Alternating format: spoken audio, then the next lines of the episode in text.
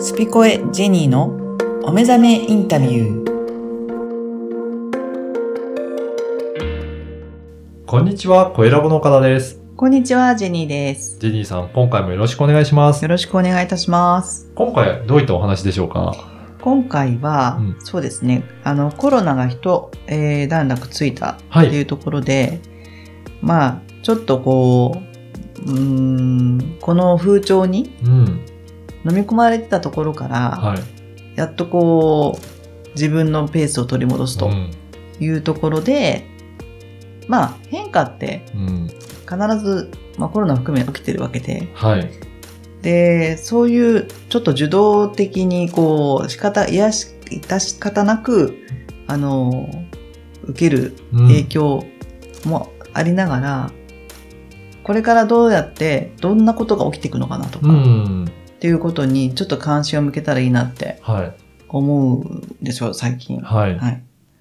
例えばそれは何かって言ったら、あのー、2024年にね、うん。新しいお札が出るとか、うん。そういったところで、あの、話を絞っちゃいますけども、はい。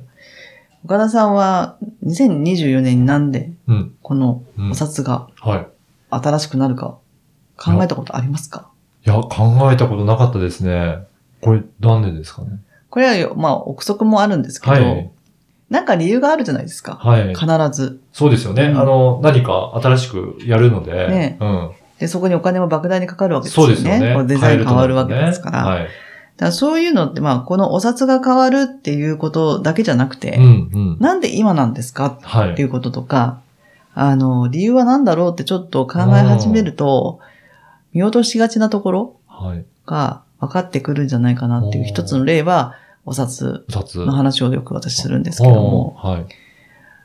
あのー例えばですけど、そのじゃあお札っていうのがうん出てきましたって言った時に何をあれまずしますか、岡田さん。新しいお札になったら。新しいお札になったら、あ、まず、どんなお札なのか、うん。やっぱり、あの、手に入れてみたいなと思うので、うんうんなんかか、換換金というか、おろしてみて、うんうん新しいお札手に取ってみみますかねう。んうんですよね。うん。で、えっ、と、だんだんそれが浸透してくると、はい。今までのお札がうん。はだんだん使えなくなってくるようい、なは流れじゃないでい。すか。そうですね。だんだんそれで手元にもなくなってきて、うんうん、うん入れ替わってきますね。はいはい。で、例えば、まあ、聖徳太子ってありましたよね。うんうん福沢吉さんの前に。はい。で、この間なんですけど、すごい面白かったのが、あの、都内の薬局に入った時に、はい。このお札はもう使えませんっていう風になったの聖徳太子だったんですよ。ほう。 ということで、流通してんだと。まだ。そうなんですね。でももうこれはもう使えない使えと。ないって書いて書あいてあるったんですね。えで、まあそこから考えたらもうすごく長いスパンえで受け入れられてたんだろうなって思うんですけど、その、今の福沢諭吉さんうんは、諭吉さんで、意外とマイナーチェンジをしてたって知ってますかあ、知らないです。私も知りませんでした。うん。例えばですね、もう今ちょっと皆さんお手元にね、一はい万円札があったら広げてもらいたいんですけども、はいホログラムっていう、ああ、はい。ちょっとキラキラしたありもますよね、そういうとこのろがくっついてるんですよ。うん。これはう、ん。ある時からついたんで、あ最初からではなかったんですなかはい。らしいです。はで、そうやって知らないところで、い。うん。をチェンジ、マイナーチェンジしている、私たちはもう使えればいいから、はい。あの、気づきませんけれども、外国の、まあ、エクスチェンジ、うんあの、両替所なんか行くとですうね、んそのホログラムがもう今、お金ですよと、日本円ですようとんいう、えー人たちが、うん。ホログラムがついてないものを持っていくと、はい。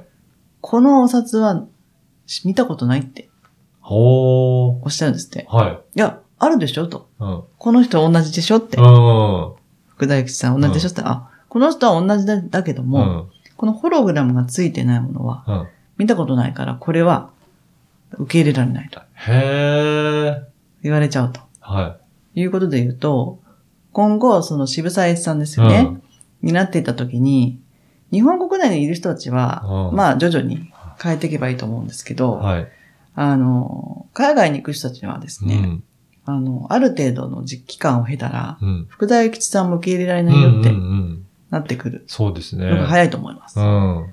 で、あの、じゃあ、渋沢栄一さん持ってこようっていうふうになると思うんですけど、そのぐらいお金って、あの、日本にいるよりは海外にいた方が関心っていうかそういった意味でもうーん。自分の中で、あなんかお金ってこういう感じなのかっていうのもわかりますし、うん。あの、関心持つきっかけに一つなるんですね。そうなんですね。あとは、あの、単集金って言われてるものがはい。日本多いですね。はい。で、日本人は今回も、あの、また給付金が出るっていうふううに、あの、18歳以下のはい。方に出るっていうことで、街頭インタビューを見た人がですね、なんどこに使えますかとうん。いうふうにインタビューしたら大半の人が貯金しますと言ったって。で意味ないんだよね、と。うんで、これは結局お金が回ってないだけで不景気なだけで、はいお金が回ってれば景気はいいわけなんですけれども、うんどうも日本がやっぱ暗いイメージをうん。何か作ってるっぽいし、はい。まあ高齢化、人口減というところで言うと、あの、取っておいた方がいいよね、お金はっていう風潮がまさに拍車をかけられてて、はい。貯めた方がいいっていうまず文化がありますから、うんお金はお金を生むっていう文化じゃなくうて、んそういう、あの、ところに、まさにもっとこう、つぎ込むみたいなはい。ことややらせちゃってるわけですね。うんそうしたらまた経済回んない。うん。お金は増えても経済回んないっていうのを、じゃあ渋沢栄一さん出したうら、ん。これしかもう使えなくなっていくよっていうふううに、ん。うんあの、宣言した途端にですね、えって、じゃあ今のうち持ってかなきゃいけないって言って持っていく、うん。銀行に。